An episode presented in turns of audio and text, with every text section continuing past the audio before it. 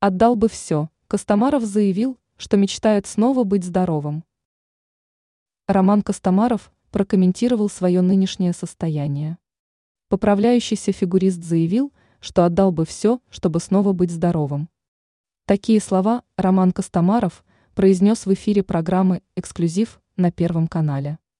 «Я бы все отдал, чтобы снова быть здоровым, Прим». Ред. Все деньги, откровенно признался Костомаров.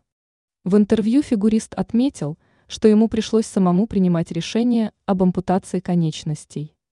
Однако весь ужас своего положения Костомаров осознал лишь после того, как операция уже была проведена.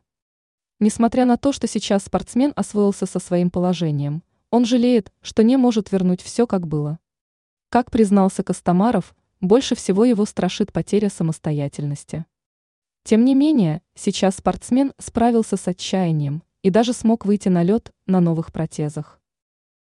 Состояние Романа Костомарова. Напомним, что фигурист провел 175 дней в больнице с пневмонией. Из-за заболевания у Костомаров развился некроз, поэтому врачам пришлось провести несколько ампутаций. Ранее мы писали, что Роман Костомаров впервые сел за руль автомобиля после операции.